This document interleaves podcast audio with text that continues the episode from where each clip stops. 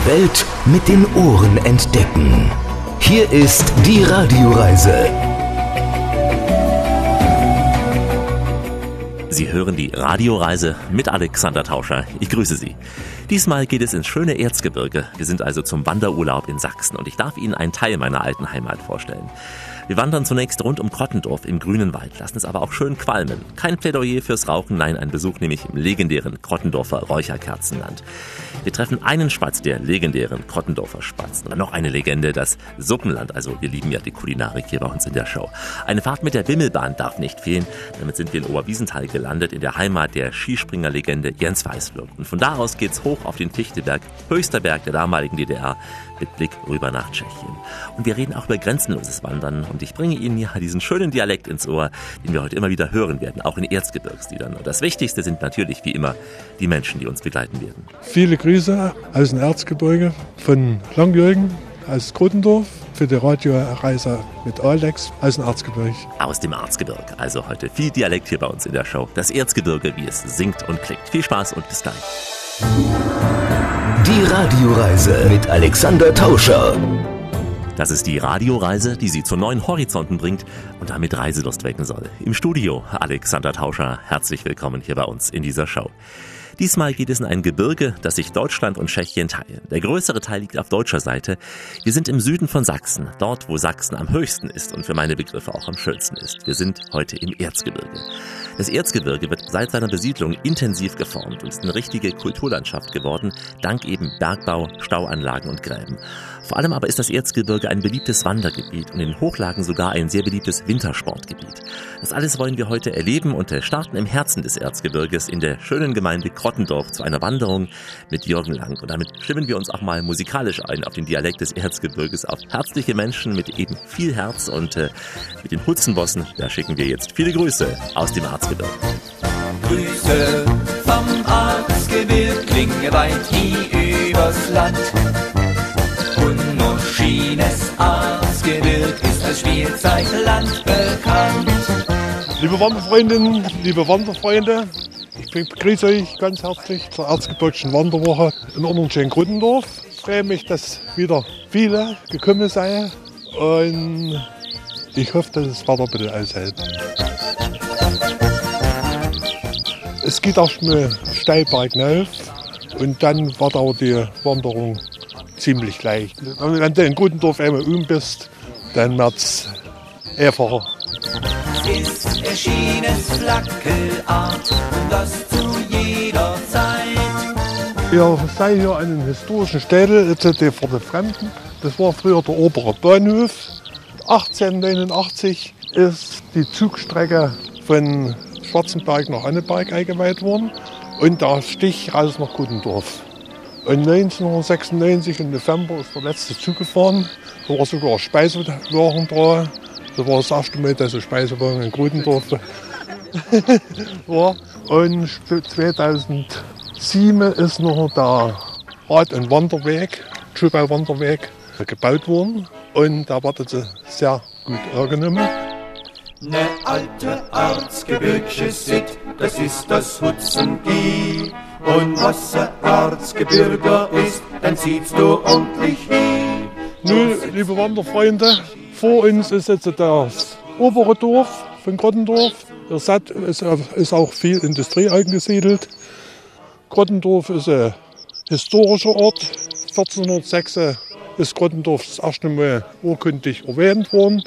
Man sagt aber, dass Grottendorf so um 1200 schon besiedelt worden sei durch Franken, weil diebisch ist ein Weidhufendorf. In der Mitte ging früher der Gewitterweg weg und dann haben sich immer Hufen wurden zusammengestellt, immer gen Wald, sodass immer Felder gerodet, gerodet werden konnten und sich die Bevölkerung ernähren konnte. Ja, hier befinden wir uns am Wettinstein. Susanne hier zu einem Ausblick, dass die hohen Herren sich doch die schönsten Flecken rausgesucht haben. Am 27. Juni 1907 ist der König Friedrich August III. vom Fichtelberg auf Grottendorf runtergewandert. Hier am Wettinstein hat er gefrühstückt. Er ist dort weitergewandert nach Grottendorf Und im Forsthaus Gottendorf hat er sich umgezogen, hat nun noch die dienstlichen Sachen angezogen und ist dann nach Gottendorf in Scheinberg und hat noch gewisse Abnahmen in den verschiedenen Orten gemacht. Wo war er Mittagessen, weiß man das? Mittagessen, das wüsste ich jetzt nicht, aber höchstwahrscheinlich in der Glashütte, weil das ist ja eine, gleich eine historische Glasstätte. Das war aus dem 14., 15. Jahrhundert, das waren ja der Glasmacher in Grottendorf. Und die sei aber noch Mitte 16. Jahrhunderts von hier, kann man sagen, regelrecht vertrieben worden, weil der, Wald, der Wald war total abgeheizt. Die haben einen riesen Holzbedarf gemacht. Und die sind noch abgewandert jetzt Richtung Osterzgebirge. Und die Familie Wanderer und Schucher waren noch auch in Böhmischen dort noch tätig. Gab es noch andere Promis der damaligen Zeit, die hier wandern waren? Der Goethe war ja überall gewesen, wie man weiß. Nicht der Goethe, da hat noch mehr, meistens das Böhmische. In Böhmen drüben, da kam man fast auf jeder Bergkuppe oder Felsen und so. Da wird ja der Goethe ganz hoch geehrt. Entweder als ein Bildnis dort oder eine Statue und so. Anton Günther sicher? Anton Günther, da hat sich, da hat noch die sämtliche Gaststätten besucht, die in einem oberen Erzgebirge Auch schon. so tätig waren. Mehr war aber auch Richtung Dreckschenke, wo es das bekannte Lied gibt. Wie heißt das? Tragschenk. Das ist eine, eine, wie eine Bleibe gewesen von anderen Göttern. Und ein Lied kommt damit dafür, dass dort gut gegessen wird. Das ist die Dragschenk, sie ist weit und breit bekannt, weit im Eisachsen und am Bimerland. Und kommt man dort vorbei, da Rest an jeden Reih, war ei der Dragschenk ruht, da klappt und gut. Die Tragschenke kann eben auch einfach Kult sein, hier bei uns. Ein Tipp für Ihren Urlaub im Erzgebirge. Und Sie merken es, wir haben heute viel Dialekt im Programm. Geht auch gleich so weiter, wenn unsere Wandergruppe eine kleine Pause macht beim gemeinsamen Singen. Heute machen wir Urlaub in Deutschland und stellen Ihnen eine Region vor, die Sie alle sicher vom Namen kennen. Aber sicher war noch nicht jeder im Urlaub hier. Wir wollen es ändern. Alexander Tauscher unterwegs im Erzgebirge für die Radioreise. Das Erzgebirge, die große grüne Lunge Sachsens, die nun endlich wieder frei atmen darf. Vor den Toren von Chemnitz und Dresden beginnt ja das Erzgebirge zunächst als leichtes Hügelland. Weiter nach Süden werden die Berge höher und rauer.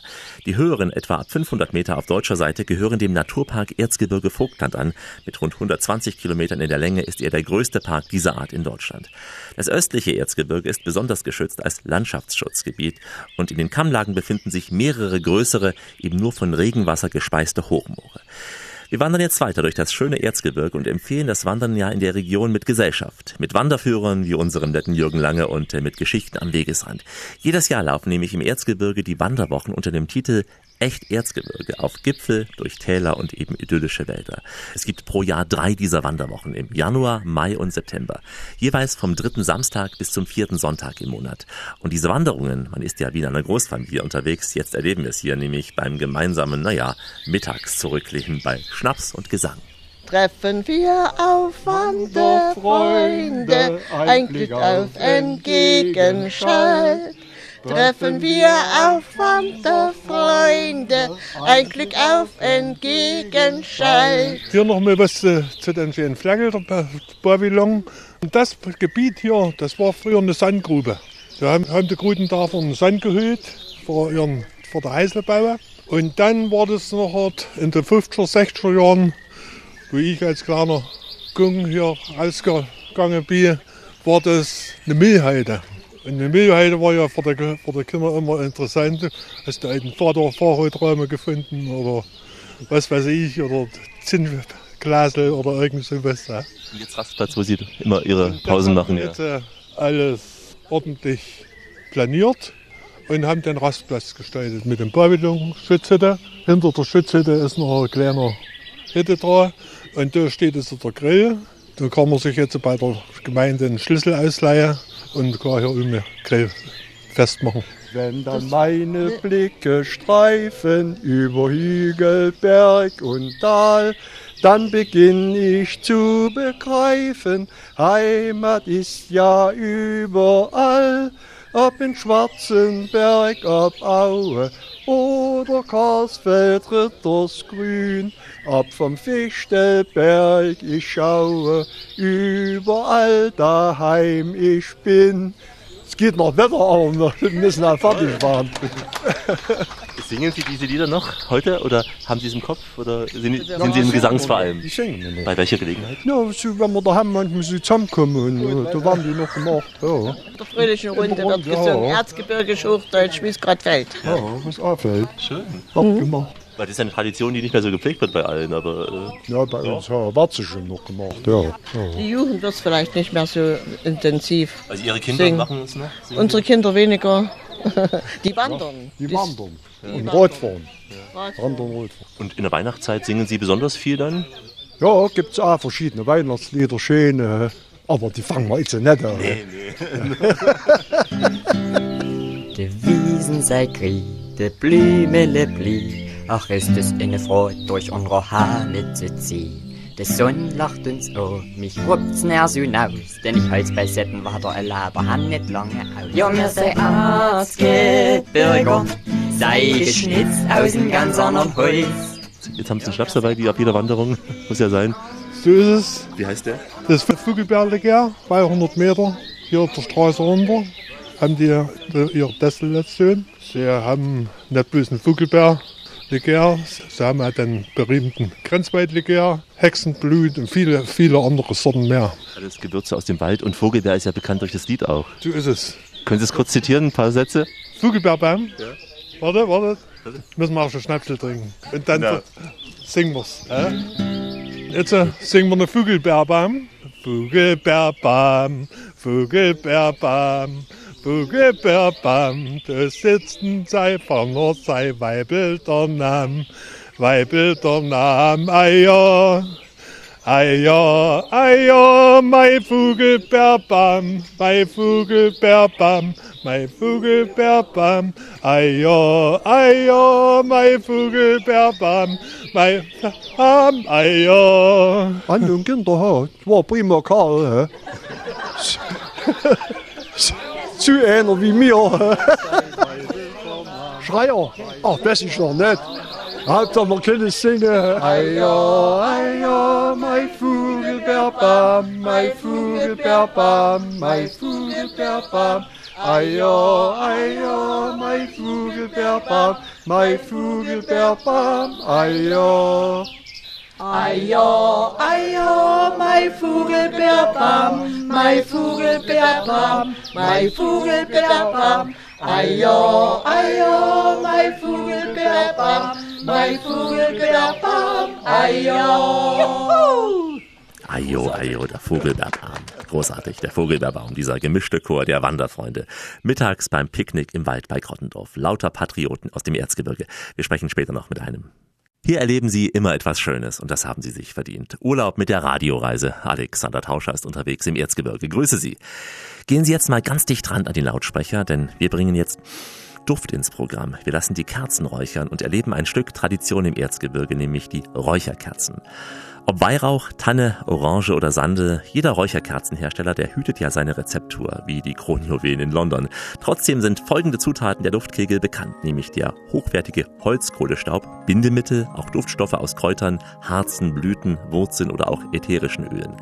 Vor allem zur Weihnachtszeit sind diese Räucherkerzen nicht wegzudenken und gehören eben einfach hier zur Region.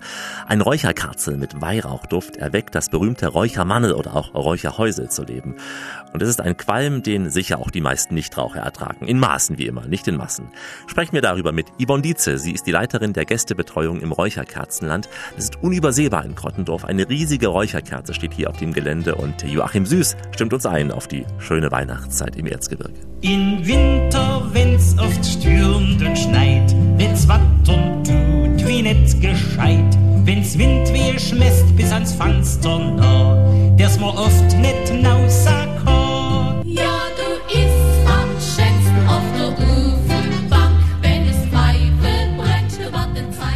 die Räucherkerzen ja das qualmende Aushängeschild hier der Region des gesamten Erzgebirges. Also die Räucherkerzen verbindet eine ganze Menge an Traditionen, ne, insbesondere in der Weihnachts- und Adventszeit. Und ja, der beliebteste Duft ist eben der erzgebirgische Weihnachtsduft. Nun ist ja das Rezept geheim, aber man weiß einiges über die Zutaten. Die Rezeptur bleibt geheim und äh, die Räucherkerzen bestehen überwiegend aus Holzkohle, Holzmehl und Speisestärke. Die Speisestärke dient als Bindemittel. Damit diese ganzen äh, Rohstoffe zusammenbleiben. Und dann werden verschiedene Duftstoffe beigefügt, wie zum Beispiel Harze, also Weihrauch, Myrrhe, Benzoe und sowas. Das sind alles Baumharze. Seit wie vielen Jahrzehnten, Jahrhunderten gibt es schon diese Räucherkerzen? Also das muss so ungefähr im 17. Jahrhundert gewesen sein. Das ist aber nicht direkt bewiesen, wer die Räucherkerzen erfunden hat. Die Grottendorfer Räucherkerzen waren es nicht. Uns gibt es seit 1936. Da hat unsere Firmengründerin, die Freya Graubner, das Gewerbe angemeldet. War das damals aus religiösen Gründen die Entstehung, so wie man es aus der Kirche auch kennt, die Räucherkerzen? Das hat damit schon was zu tun, aber überwiegend hier im Erzgebirge war der Silberbergbau Vergangenheit und die Bewohner besannen sich eben andere einheimische Rohstoffe. Das war natürlich bei uns das Holz im Erzgebirge und so begannen die zu drechseln, zu schnitzen, Körbe zu flechten oder eben auch Räucherkerzen herzustellen. Einfach um sich die Haushaltskasse ein bisschen aufzubessern. Die Räuchermänner kamen später hinzu oder auch schon ab dem 17. Jahrhundert? Ungefähr auch um dieser selben Zeit. Gibt es ja auch Räuchermänner, Räucherweibel, auch Häuser, es gibt Ofen, die qualmen. Richtig, also es gibt eine ganze verschiedene Bandbreite. Man sieht es ja hier auch im Räucherkerzenland. Es gibt auch eine Hexe, die räuchert. Es gibt das originale Räucherfass, äh, das Grottendorfer Räucherfass. Das ist so eine Metalldose, da hängen die Räucherkerzen verkehrt rum drin, brennen somit restlos ab. Es gibt Räucherhäuser, es gibt Keramiköfen, also da gibt es eine ganze Bandbreite. Auch übers Jahr, dass man mal räuchern kann, weil wir stellen ja auch Düfte her, die äh, fruchtig oder exotisch sind. Aber die schwarze ist schon die echte, also die ganz schwarze. Natürlich, das ist so die Tradition, die hier bei uns im Erzgebirge gepflegt wird. Ne? Also dieser erzgebirgische Weihnachtsduft oder die Weihrauchräucherkerzen, das sind so die beliebtesten. In DDR-Zeiten gab es ja noch die blauen, grünen, gelben und da habe ich das Gefühl gehabt, da ist dann irgendwie Leuna Chemie hat mitgestunken. Also das waren jetzt irgendwie billige Imitate. Ja. Mm, Naja, wenn, da muss Grottendorfer Räucherkerzen schon drauf gestanden haben. Ne? Aber zu DDR-Zeiten gab es eher so die bisschen die Weihrauch- und die Tannendufträucherkerzen. Na, wir haben auch jetzt nochmal die alten Traditionsverpackungen neu aufgelegt. So einfach, dass man das wiedererkennt. Ja, das sind ja die Räucherkerzen, die bei meiner Oma zu Hause standen und auch rochen. Ne? Und das wollen sich jetzt wieder viele äh, reinholen, so ein bisschen in der Adventszeit, dass man einfach zurückerinnert wird, wo man Kind war. Na? Genau, das ist ein Duft, der mich auch extrem an die Kindheit erinnert. Und man hat ja mal mit dem Advent begonnen, auch mit dem Advent geendet. Aber eigentlich ist die Winterzeit ja länger. Was empfehlen Sie? Bis wann kann man räuchern? Also räuchern kann man ja das ganze Jahr. Ne? Natürlich wird es hier im Erzgebirge extrem gepflegt bis zur Lichtmess, den 2. Februar. Wir haben ja verschiedene exotische Sachen, zum Beispiel Erdbeervanille kann man jetzt schön anzünden, den grünen Apfel, ne? einfach als Raumduft mitverwenden zur äh, Gegengeschichte zu den Räucherstäbchen, die es zum Beispiel gibt. Ist es irgendwie gesundheitsschädigend, weil man zu viel Kohlenmonoxid einatmet durch die Räucherkerzen? Nee, gar nicht. Also unsere äh, Räucherkerzen werden zum Beispiel auch durch ein bestimmtes Institut geprüft. Wir haben da immer so Zertifikate dafür, dass die wirklich nicht gesundheitsschädlich sind. Dient halt einfach als Raumduft. Genauso wie ein Duftteelicht oder andere Sachen, die es da gibt.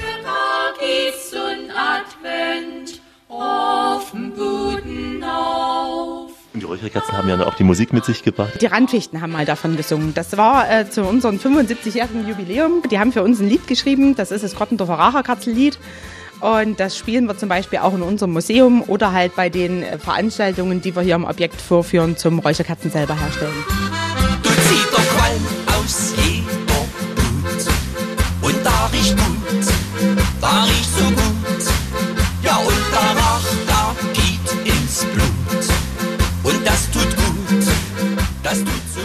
Jetzt nur hier Touristen aus der Region oder auch sehr viele Auswärtige, die das noch gar nicht kannten bis dahin? Auch sehr viele Auswärtige haben wir hier dann mit, die uns einfach besuchen. Wir haben ja ein schönes Kaffee im Haus, die gehen also auch mal gerne Kaffee trinken. Hinten draußen haben wir einen großen Spielplatz, wo die Kinder sich austoben können. Und die Erwachsenen können hier hinten ein bisschen Räucherkerzen herstellen, schnuppern, aber auch die Kinder stellen gerne Räucherkerzen her. Also das ist eigentlich so ein bisschen ein Familienkonzept, was wir hier haben. Da haben wir für jeden was dabei. Ein richtiges Erlebnisland ist dieses Räucherkerzenland, wobei es in Grottendorf im Ortskern noch ein weiteres gibt, das aber sehr klein, sehr gemütlich eingebaut und einen sehr historischen Hof auch sehr zu empfehlen. Sie sind mittendrin im Kurzurlaub im Erzgebirge, ein Stück Sachsen, ein Stück meiner alten Heimat. Ich bin Alexander Tauscher, freue mich, dass Sie dabei sind und stelle Ihnen heute in der Radioreise diese Berge eben vor, das Erzgebirge. Im Erzgebirge können Sie zu verschiedenen Themen wandern, immer auch geführt, zum Beispiel in den Frühjahrswanderwochen mit Dutzenden Touren da zwischen 2 und 24 Kilometern. So geht es da etwa entlang des ersten deutschen Glockenwanderweges rund um Seifen im Osterzgebirge ist das oder auch auf den Spuren alter Bergleute und Flößer rund um Bad Schlema. Sogar die 14 8000er sind als Tour Himalaya im Erzgebirge im Angebot. Naja, die Sachsen messen in diesem Fall die Berghöhe in Dezimetern. Ich empfehle zum Beispiel auch das grenzüberschreitende Wandern von Oberwiesenthal bis nach Jachimov, also rüber nach Tschechien. Und unsere Tour mit Jürgen Lang führt uns weiter rund um Krottendorf.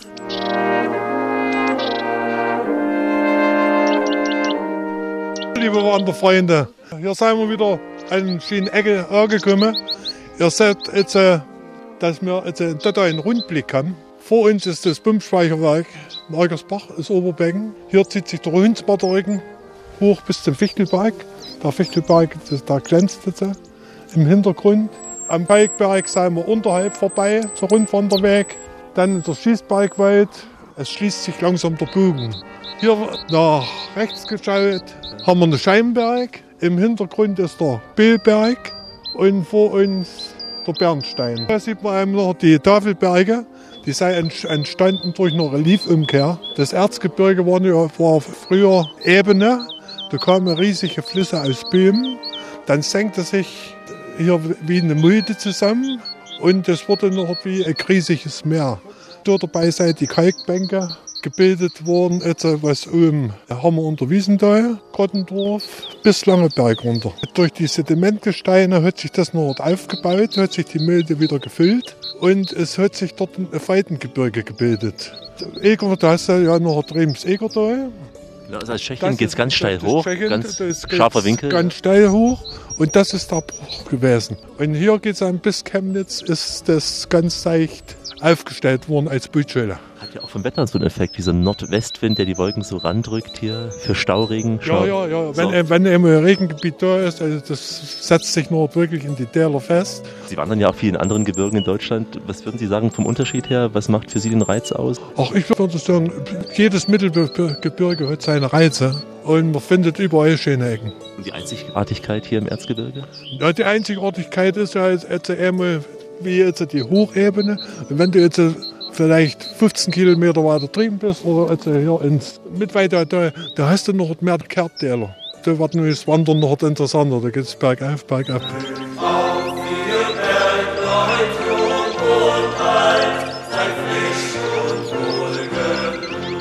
Wir haben viel erfahren von Grottendorf und Umgebung, obwohl wir als Grottendorf sei und wir kennen ja schon viel, aber ich denke, die von auswärts gekommen sein, das war wirklich ein Erlebnis.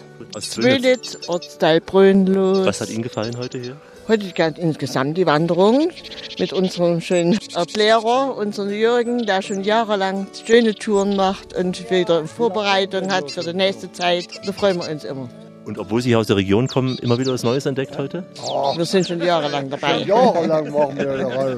Sie sind ja auch eine weit zugereiste aus Thüringen und Genau. Niedersachsen im Original. Ja, äh, Niedersachsen jetzt Thüringen und ich kann nur jedem Niedersachsen empfehlen, das flache Land mal zu verlassen und das Erzgebirge zu besuchen und dann mit dem Erzgebirgsverein zu wandern. Das war ein wunderbarer Eindruck, den wir heute gewonnen haben. Mein Lüneburger Heide ist auch sehr schön, aber Die ist auch sehr schön, ja, aber sie ist so sandig und versackt immer so tief. Na, hier muss man ein bisschen Kondition mitbringen, hier ist es sportlicher. Mhm, ne? Und ich finde, dass die Sachsen es auch drauf haben, was den Tourismus betrifft und die Gastronomie, dass man eigentlich überall sehr gut einkehren kann. Also es fast überall auch für Veganer und Vegetarier Angebote gibt und so. Also das finde ich immer beachtenswert. Preis-Leistungs-Verhältnis, wie empfinden Ja. Sie es? Sehr gut, ja. Ja, ist ja preiswert hier. Nicht durch die tschechische Grenze ist der Konkurrenzkampf groß. Und die Berge sind hoch genug, es müssen nicht die Alpen unbedingt sein. Nee, also ich meine, man hat ja hier ein paar Tausender, ne? Wenn man die zusammenzählt, ne? Dann gibt es auch die Himalaya-Wanderung, ne? Da hat man ja dann auch 8000er. Das reicht doch. Bis die Rikscha-Träger gibt es Ja, nee, die gibt es ja nicht. Also das Gepäck müssen sie schon selber tragen. Als Biologe, der mitgewandert ist. Ja, also ich fand heute auch das Wetter wunderbar. Äh, natürlich auch die Führung, wo man, sehr viel heute lernen konnte. Und natürlich die Aussicht, äh, immer die Überraschung. Man kommt oben auf den Gipfel und kann auf die eine Seite blicken. Es sieht ganz anders aus, als wenn man auf die andere Seite schaut und hat dann den Blick nach Grottendorf oder eben bis zum Fichtelberg. Also ich fand die Aussicht auch wunderbar. Du bist ja Biologe im Schwarzwald bekanntermaßen. Der Unterschied für dich hier? Hier sind die Hügel ein bisschen lieblicher, ein bisschen, äh, ist ein bisschen mehr hügelig, nicht so ganz so schroff. Ähm, ansonsten, die Nadelwälder sind ja sehr ähnlich. Ja, man hat hier mehr Freiflächen, ja. Und die Mentalität heute? Ich fand das sehr, sehr gesellig, sehr, sehr herzlich, sehr, sehr unverdorben. Ja, also die Leute waren wirklich sehr, sehr offen, sehr, sehr nett, sehr, sehr herzlich. Ja, hat mir auch sehr gut gefallen. der Bike, du ist halt lustig. Auf der Bike, du ist halt Ski. Ein sehr schönes Highlight war natürlich auch der gemeinsame spontane Gesang der erzgebirgischen Lieder, die ja, ich als Niedersachsen ja gar nicht kannte und andere glaube ich auch nicht. Der Vogelbeerbaum. War das für Sie so? Ja, Äh, Fast schon exotisch? Ja, war exotisch, ne, weil das auch so mit Dialekt ist, aber humorvoller Text und es war sehr schön, ja. mit kein König mächtig tauschen, weil du drum mei heiße steht. Mit keinem König wollen sie tauschen. A cappella-Gesänge unserer Wandergruppe.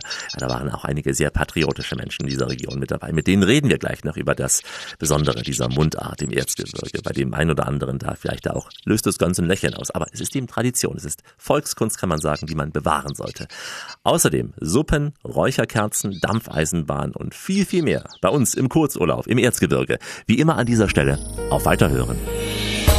Die Welt mit den Ohren entdecken. Hier ist die Radioreise mit Alexander Tauscher. Richtet auf eure Lauscher, denn hier spricht der Tauscher, der Alexander, grüßt sie alle miteinander und wünscht auf diese Weise eine schöne Radioreise. Heute machen wir Urlaub im Erzgebirge. Das ist ja als Weihnachtsland schon weit über Sachsen hinaus bekannt. Das Erzgebirge ist auch ein Bierland und zwar auf beiden Seiten der Grenze, nicht nur auf böhmischer Seite, wo ja das Bier nicht wegzudenken ist. Denken Sie nur ans Pilsner, ja.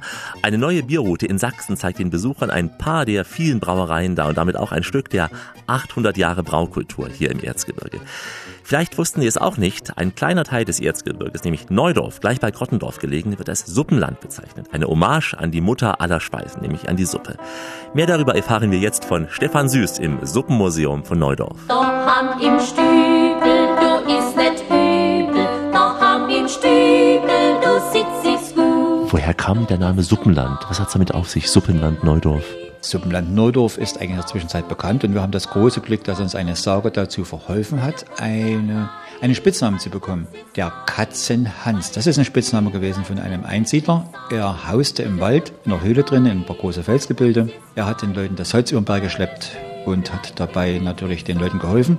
Als Dankeschön, wenn sie es geschafft hatten, haben sie ihn zum Essen eingeladen und er hat es auch eingelöst. Er ging nach Neudorf, im Glauben, heute schlägst du zu.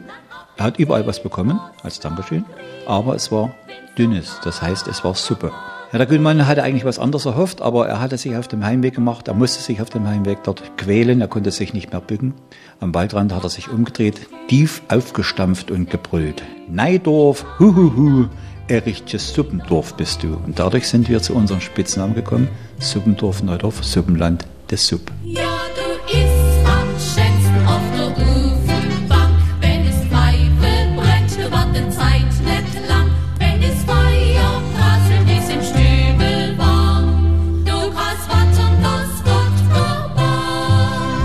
Selbst wenn du als Einheimischer irgendwo hingekommen bist, vor der Wende und auch jetzt noch, und du sagst, ich bin aus Neudorf, dann kommt irgendwo dieser kleine Rückschlag.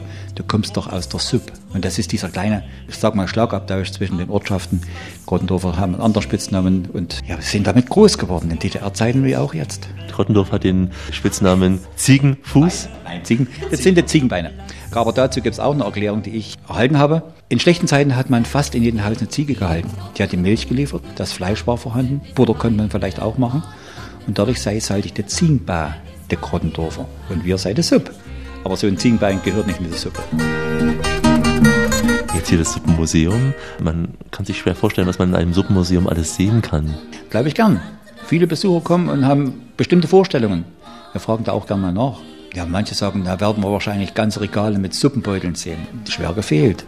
Ja, wir zeigen da vieles. In einem Regal hier oben sind weit über 300 Rezepte, unterschiedliche Rezepte. Man kann in die Zeitgeschichte eintauchen, wie man natürlich auch gekocht hat in den Küchen aus der 30er Jahre Zeit. Da gibt es eine Küche mit richtig eingerichtet wie anno dazu mal. Natürlich auch aus DDR-Zeiten, die 60er, 70er Jahre, andere Gegenstände. Ja, man wird in, ganz einfach in die Zeit wieder zurückversetzt.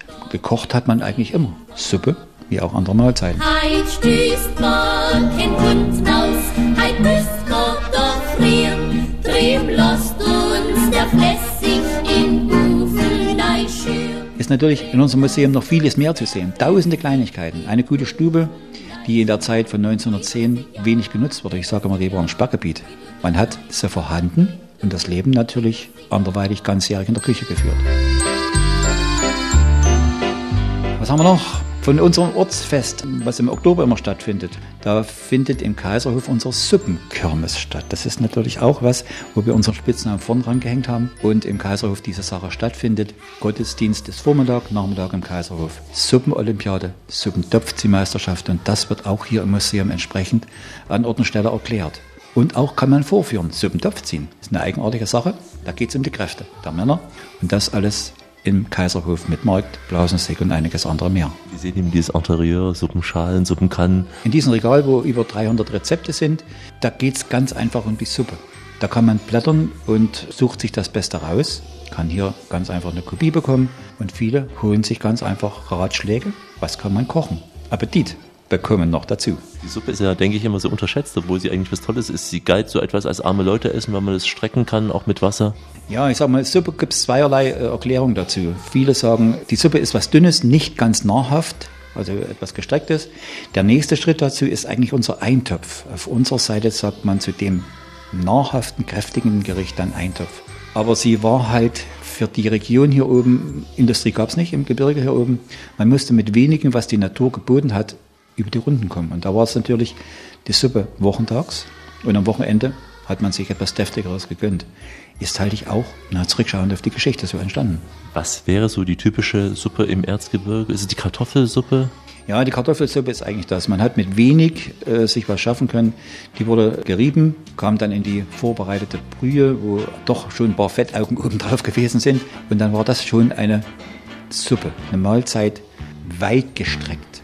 Du bist mein Salz in der Suppe. Kann man Suppen hier kosten im Museum? Ja, wir haben am Donnerstag äh, jeder Woche hier ein kleines Suppenangebot. Das hat wieder die äh, Verknüpfung zur Karstellzer Bimmelbahn. Sie hat ihren Ruhetag und wir hoffen, dass uns in Neudorf, das hat wieder die Verknüpfung zur Karstellzer Bimmelbahn. Sie hat ihren Ruhetag und wir hoffen, dass uns in Neudorf keiner verhungert. Und aus dem Grund haben wir ganz einfach hier in unserem Museum Donnerstag Suppentag so lang vorrätig. Selbst kochen geht nicht. Wir bekommen sie geliefert. Das Motto, es ist noch Suppe da. Ja, so lange wie, wie es geht, ist noch Suppe da. Ich hoffe ja mal, mein geliebter russischer Borsch ist auch mit dabei. Also gleich kommen wir nicht ab der Wassersuppe dahergeschwommen, nein, mit der Dampflok nach Oberwiesenthal. Hier ist Rias, eine Reise im alten Sachsen. Wir sind im Erzgebirge. Alexander Tauscher mit der Radioreise. Grüße Sie. Jetzt heißt es, einsteigen bitte. Wir haben etwas für alle Dampfeisenbahnromantiker. Die können nämlich täglich auf der historischen Fichtelbergbahn durch das schöne obere Erzgebirge fahren. Seit weit mehr als einem Jahrhundert da dampft und zischt die alte Dame hier zwischen Kranzahl und Oberwiesenthal. An Sonn- und Feiertagen kann es auch recht voll werden, habe ich gemerkt. Das zeigt eben, wie beliebt diese Dampfeisenbahn ist. Wer hier arbeitet, der muss das mit vollem Herzen tun, denn der Job ist oft ja auch ein Knochenjob, wenn es auch ums Heizen, ums Rangieren geht. Uwe Schulze ist einer dieser Zugführer und die alte Dampflok, die gibt hier den Anpfiff. Bitte einsteigen, Vorsicht bei der Abfahrt. Die Mitarbeiter der Fichtelbergbahn wünschen Ihnen allen eine angenehme Fahrt. Die Fichtelbergbahn ist in Betrieb seit Juli 1897. Damals also eine königliche Bahn gewesen? Ja, im Königreich Sachsen entstanden, äh, von der Königlich-Sächsischen Staatseisenbahn gebaut worden und in Betrieb genommen worden und dann später äh, 1920 übergegangen zur Deutschen Reichsbahn. Äh, bei der Deutschen Reichsbahn in Betrieb gewesen bis 1993, dann bis 1998 bei der Deutschen Bahn AG und jetzt bei der SDG Bahn GmbH wird die Bahn betrieben. Also die Wende gut überstanden im Gegensatz zu anderen. Na, ich würde sagen, sie ist heute noch voll in Betrieb, also sehr gut überstanden. Und sie ist durchgehend in Betrieb, nicht wie andere, die nur an gewissen Tagen und von Vereinbetrieben zu gewissen Zeiten fahren? Nein, das ist ja äh, unser Kuriosum. Wir sind keine Museumseisenbahn, wir sind öffentlicher Schienenpersonennahverkehr, also die Bahn verkehrt täglich nach einem festgesetzten Fahrplan. Sie schnauft sich hoch aus dem Tal bis in die höchste Stadt. Wenn Sie mal die Strecke beschreiben. Äh, Die Strecke ist äh, 17,4 Kilometer lang. Man hatte sich damals für eine Schmalspurbahn entschieden, weil man mit einer Schmalspurbahn besser an die Topografie anpassen kann, konnte seinerzeit und sie war für den Bau billiger gewesen für das Königreich Sachsen als wie eine normale Regelspur. Und sie kann engere Gleisbögen befahren und sie kann größere Steigungen überwinden. Was haben wir so für Steigungen unterwegs?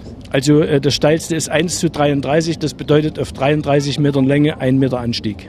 Das hören wir auch, dieses Schnaufen der Lok dann auch. Also dann geht es auch mal etwas langsamer. Naja, heute ist es natürlich ein besonderer Ohrenschmalz gewesen für die Fans an der Strecke und im Zug.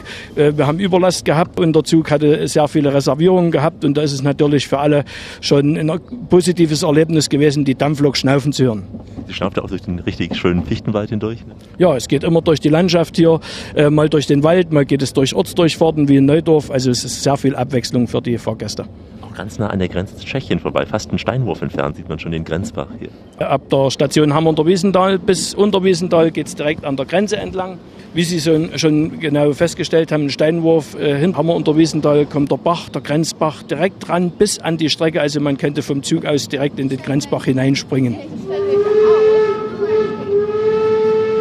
Bei Ihnen kann man ja ohne Vorreservierung einfach sich eine Fahrkarte kaufen.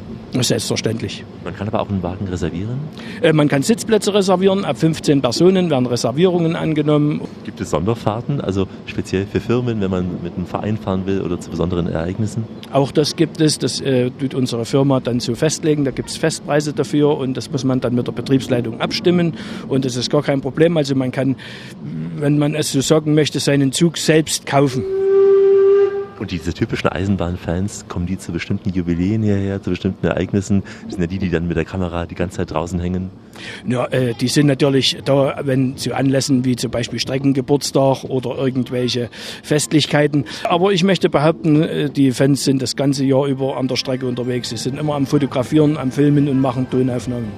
Wann macht es aus Ihrer Sicht den schönsten Reiz aus? Im Winter, wenn er durch den Schneewald fährt hier? Unsere Fichtelbergbahn hat ganzjährig seinen Reiz, aber der Winter hat natürlich schon im Erzgebirge seine besondere Sache.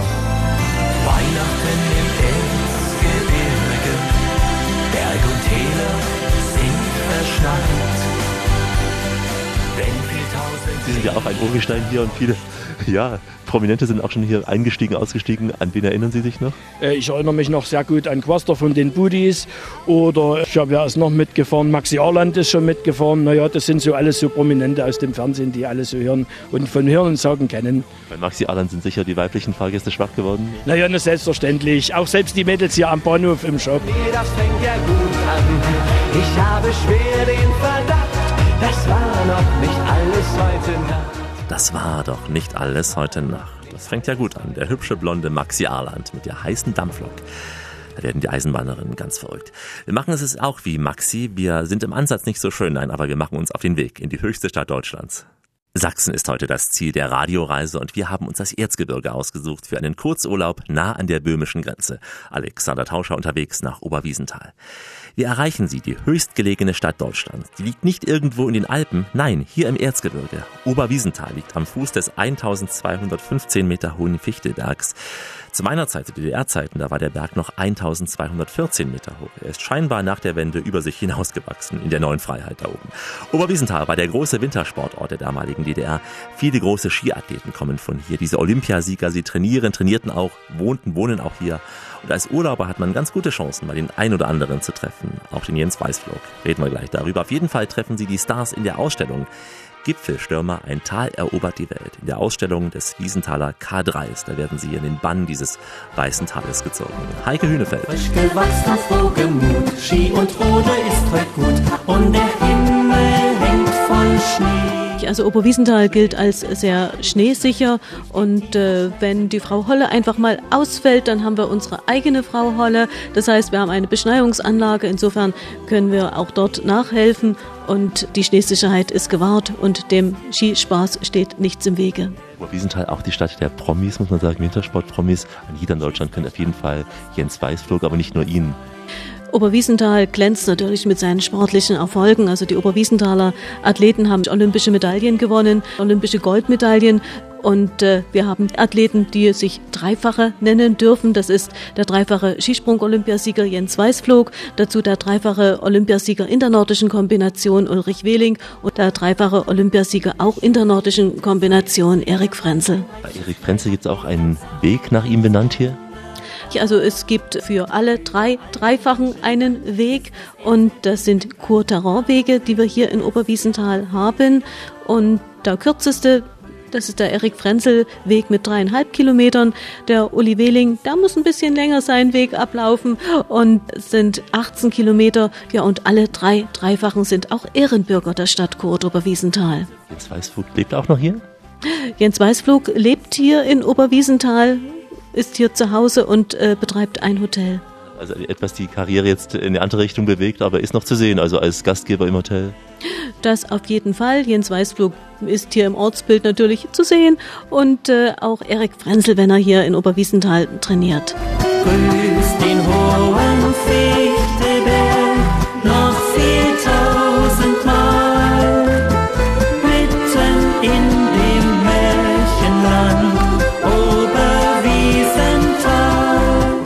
bekannt durch den Fichtelberg, damals höchster Berg der DDR, nach wie vor höchster Berg in Sachsen. Muss man einfach erlebt haben, wenn man hier ist. Also auf den Fichtelberg sollte man unbedingt einmal geschwebt sein, mit der ältesten Seilschwebebahn von Deutschlands, 1924 gebaut. Aber keine Angst, der TÜV ist neu, also Sie können unbesorgt auf den Fichtelberg schweben und das ist einfach ein Erlebnis, mit dieser ältesten Seilschwebebahn auf den Berg zu schweben. Dauert auch gar nicht lang, sind knappe vier Minuten Fahrzeit und dann erwartet Sie natürlich auf dem Fichtelberg ein gigantischer Ausblick. Wie weit kann man sehen bei gutem Wetter? Also es, man kann zum Teil bis zum Völkerschlachtdenkmal in Leipzig sehen. Das gesamte böhmische Becken hier in dem Bereich sieht man auch. Das ist ja das Tolle, gerade auf äh, tschechischer Seite fällt dann das Erzgebirge ganz steil ab und äh, man hat dort auf tschechischer Seite, also nicht weit unweit vom Fichtelberg entfernt, einen Ausblick und das Gefühl, als würde man im Hochgebirge stehen. Wir haben den Zechengrund dazwischen liegend, zwischen Deutschland und Tschechien hier. Der Zechengrund ist eines der schönsten Naturschutzgebiete, die wir hier haben und steht für Ruhe und Entspannung. Und äh, ist einfach idyllisch dort durchzulaufen. Und der Grenzbach ist quasi ja die Trennung zwischen Deutschland und der Tschechischen Republik. Und man sollte das unbedingt einmal erlebt haben. Man sieht dort auch noch alte Mundlöcher des Bergbaus. Und zwar von ganz, ganz früher, da muss man zurückgehen ins 16. Jahrhundert. 1527 wurde die Stadt Kurt Oberwiesenthal gegründet und äh, das geht zurück auf die ersten Silberfunde damals und das genau im Zechengrund. Daraus resultierte auch die Stadtgründung dann zur damaligen Zeit. Die Grenze inzwischen nur noch eine grüne, die verbindet in Europa. Man kann also rüber und über. Ähm, der Kalberg ist ja auch ein Steinwurf entfernt. Auch zu empfehlen, dieses grenzüberschreitende Wandern.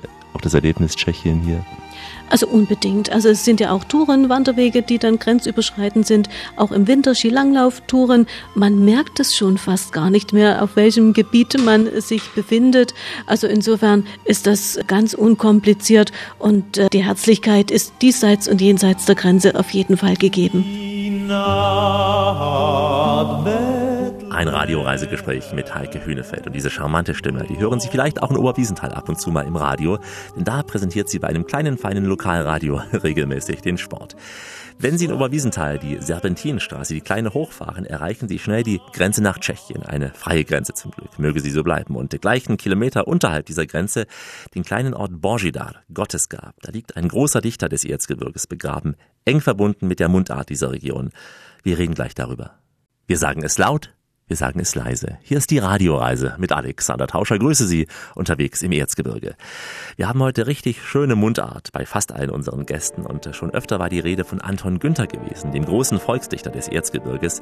Nicht ganz so bekannt ist sicher Otto Peuschel aus Grottendorf, obwohl ja viele dieser Lieder in der Mundart auch von ihm geschrieben worden sind und gehören im Prinzip zum Repertoire erzgebirgischer Chöre und Gesangsgruppen.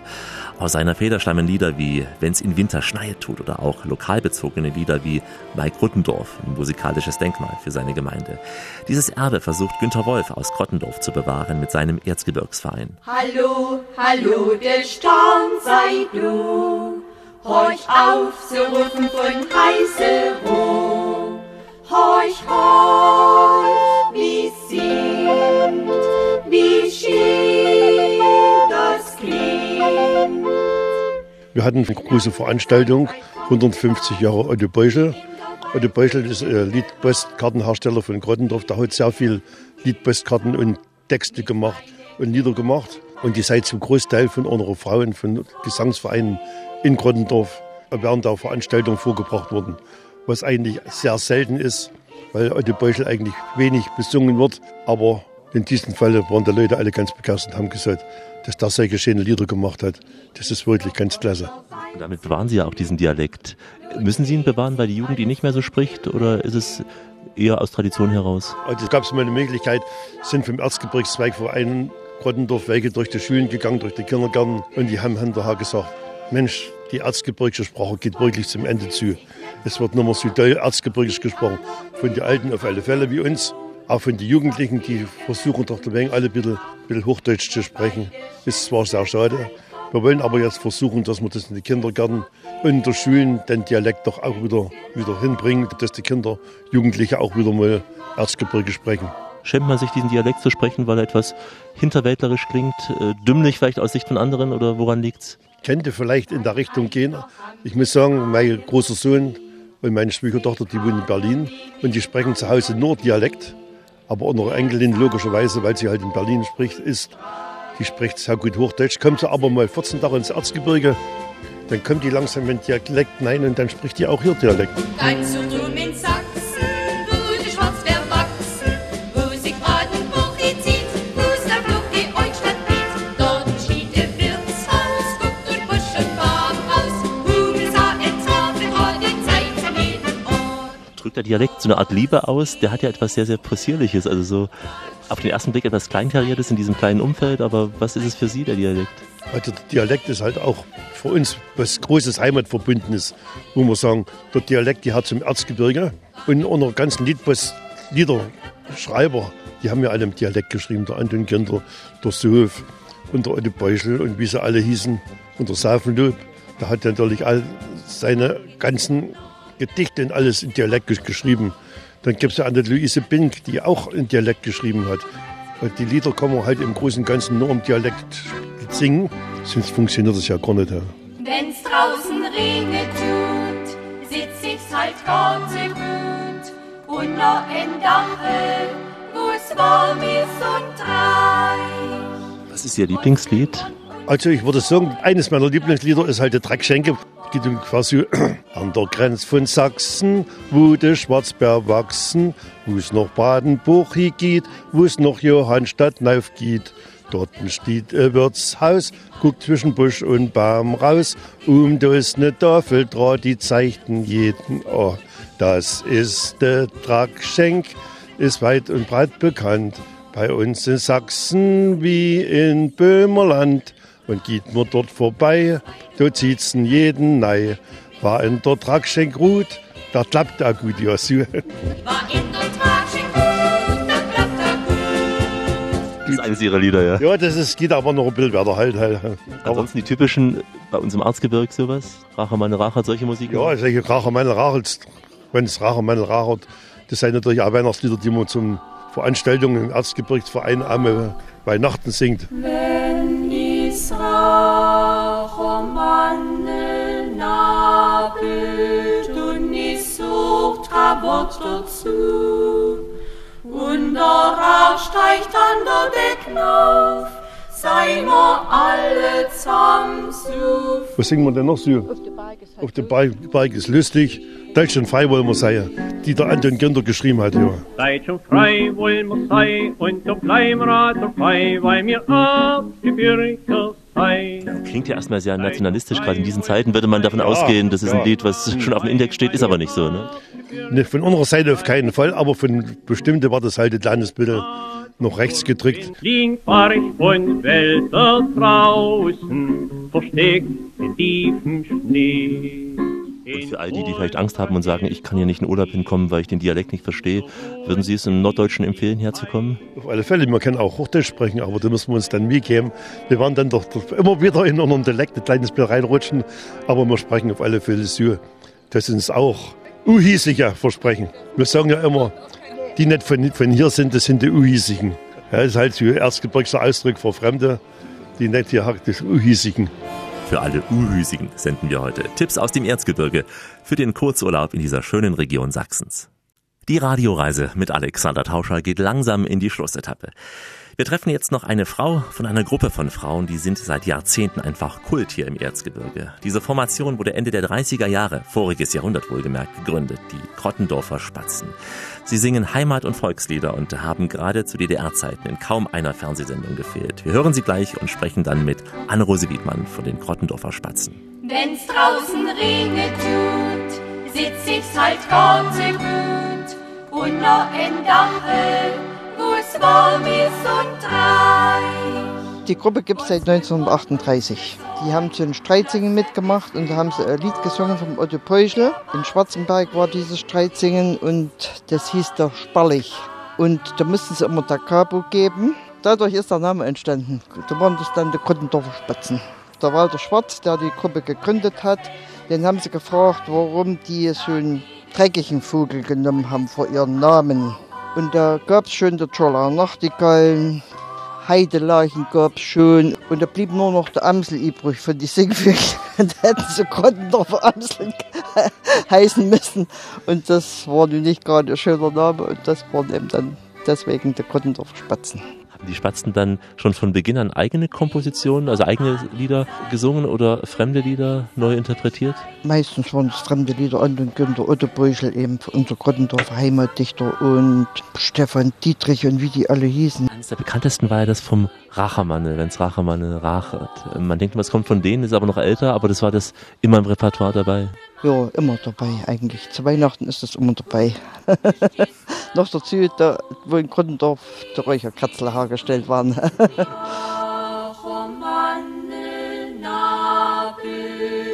Wie muss man sich das Outfit vorstellen, der Mädels? Wie sehen die aus? Wir haben eine richtige Erzgebirgstracht mit Klippespitze. In der Klippespitze ist ein Baum drin, ein Herz und Häufel. Und das ist ein Spruch, es grüne die Tanne, es wachset das Erz, Gott gebe uns allen ein fröhliches Herz.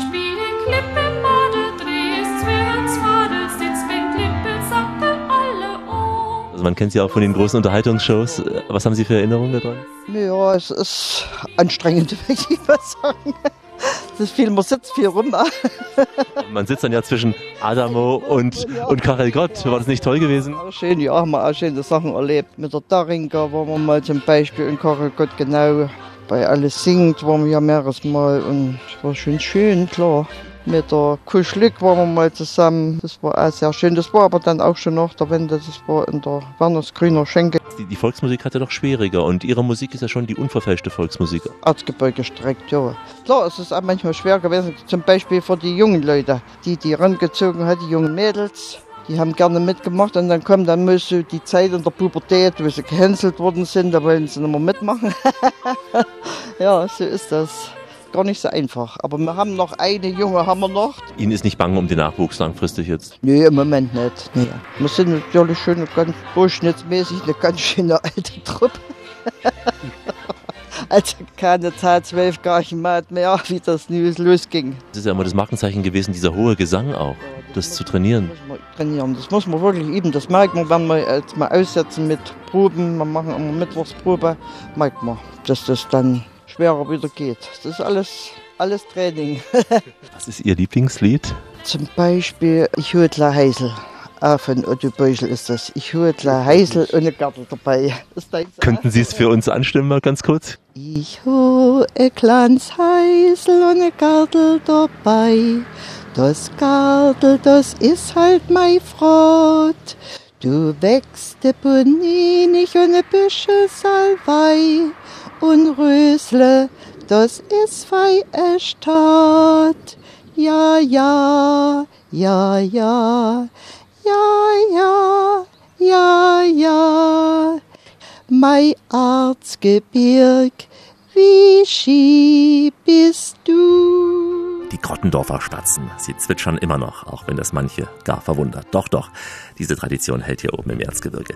Wenn Sie nochmal so einen Ohrwurm hören wollen, wenn Sie mit uns weiter im Erzgebirge wandern möchten oder mit der Schmalspurbahn fahren wollen, wenn Sie den Duft der Räucherkerzen in der Nase haben möchten oder auch ins Suppenland eintauchen wollen, kein Problem, wir bieten Ihnen auch im Erzgebirge die kostenfreie Urlaubsverlängerung an, denn unter www.radioreise.de geht's mit uns nochmal ins schöne Sachsen. Hier finden Sie auch eine Sendung übrigens ins benachbarte Elbland und einen tollen Rundgang durch Dresden. www.radioreise.de. Wann immer Sie wollen, wo immer Sie wollen und vor allem auch, wie oft auch immer Sie wollen, mit Texten und Fotos in unseren Blogs. Wir sind auch bei Facebook und überall da, wo der moderne Mensch heute noch so unterwegs ist.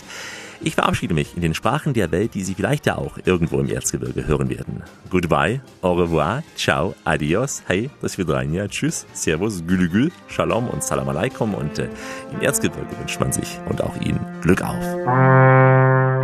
Ein herzliches Hallo an die Radioreise mit Alex. Hier ist Heike Hünefeld und ich grüße alle Hörer und wünsche euch viel Spaß bei der Sendung. Viele Grüße von Langjährigen aus dem Erzgebirge. Radioreisen mit Alex. Ich hoffe, euch hat es Spaß gemacht. Günter Wolf von Grottendorf, ich grüße ganz herzlich die Hörer von Radio Heise. Ich möchte alle mal einladen, nach Grottendorf zu kommen. Ganz liebe Grüße aus dem Räucherkerzenland. Ich bin die Yvonne Dietze. Vielleicht schauen Sie einfach mal bei uns vorbei und hören Sie gerne die Radioreise mit Alex.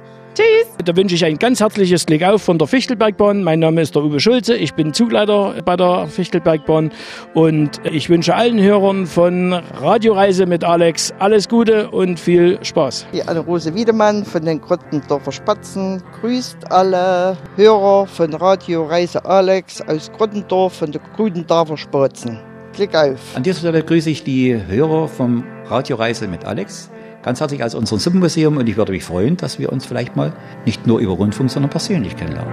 Dankeschön. Brauchen Sie noch so ein kurzes ABC in puncto Mundart? Herr Jürgen Lang hat es. Im Erzgebirge ist es Ski mit grüner Gieß und Schwemmebrie.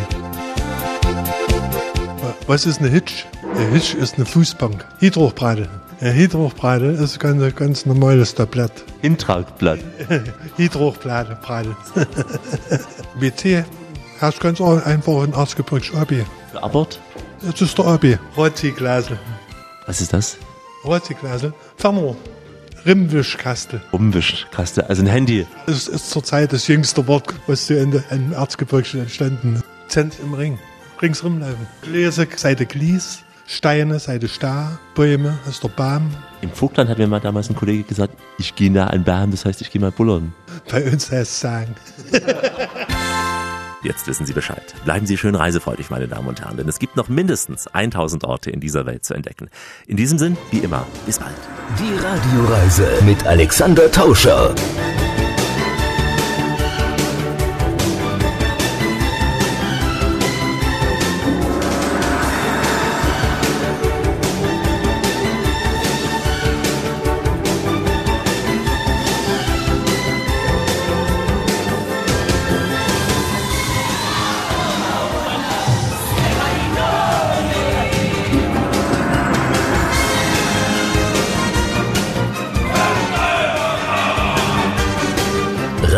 Radioreise. Die Welt mit den Ohren entdecken.